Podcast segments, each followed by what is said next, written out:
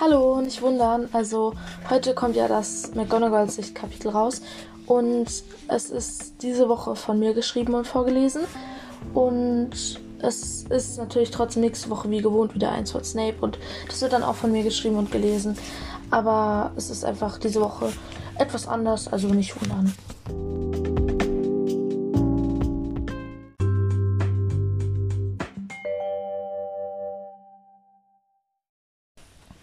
Kapitel 8 McGonagalls Sicht Gelesen von Tatze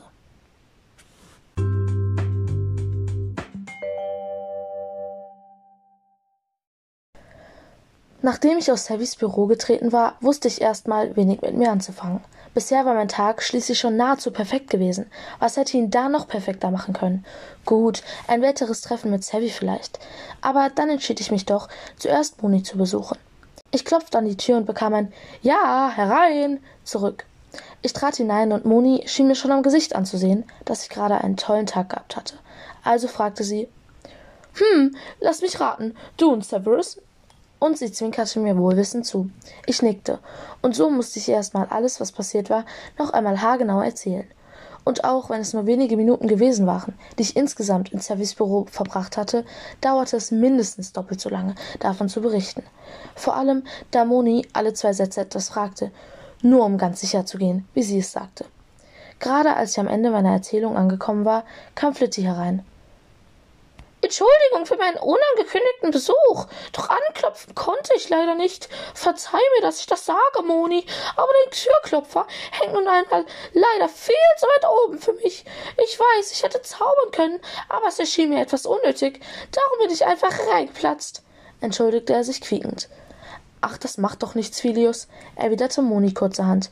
Die beiden blickten sich für ungefähr dreißig Sekunden in die Augen, sofern man das trotz dem größten Unterschied so nennen konnte, und ich fühlte mich sehr fehl am Platz. Doch da ich nun schon ein wenig neugierig wurde, was zu Flittys Besuch geführt hatte, räusperte ich mich einmal kurz. Beide, Flitty und Moni, liefen gleichermaßen rot an. Nun, was führt dich hierher? unterbrach ich das Schweigen erneut. Ach ja, das hätte ich ja fast vergessen. Seth hat mir gesagt, ich soll dir das hier geben. Und er, und er überreichte mir eine Pergamentrolle. Woher wusstest du, dass ich hier bin? Ach, das wusste ich ja gar nicht. Ich habe bloß vermutet, dass du als erstes mit Moni reden würdest. Worüber sollte ich denn mit ihr reden? fragte ich entsetzt. Wusste er etwa Bescheid? Ach, denkst du, Seth hätte mir das nicht erzählt? Nein, eigentlich nicht. Ihr wart doch nie besonders gute Freunde. Oder habe ich da etwas verpasst? Ach, ich denke, du hast einiges verpasst, entgegnete er mir belustigt. Er drehte sich um und verschwand wieder, nicht jedoch ohne Moni noch einmal in die Augen zu schauen. Nachdem er wieder gegangen war, sprangen Moni und ich gemeinsam aufgeregt lachend durchs Zimmer, was eigentlich gar nicht zu mir passte. Doch wir freuten uns beide so sehr, dass wir doch wir freuten uns beide so sehr, dass die beiden sich jetzt auch so gut verstanden. Na, dann könnten wir doch einmal etwas zu viert unternehmen, oder? Warf Moni vergnügt in den Raum. Ja, klar.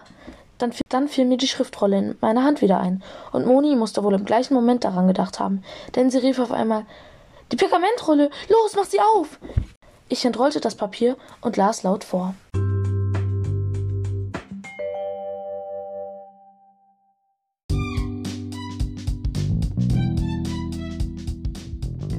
Und jetzt kommen die Outtakes, weil ich zu stumm war zum Sprechen.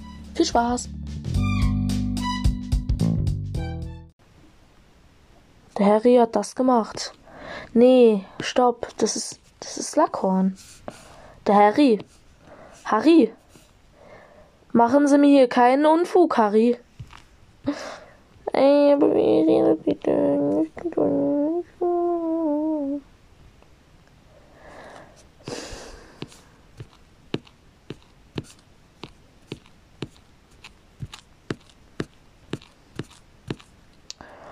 Na gut, keine Ahnung, wie meine Sprout-Stimme war.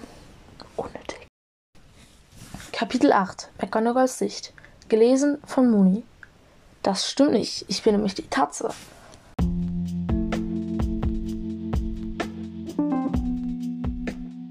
Alle genannten Figuren außer dem neuen Lehrer und alle genannten Orte sind geistiges Eigentum von J.K. Rowling und wir ziehen keinen finanziellen Nutzen aus dieser Aufnahme.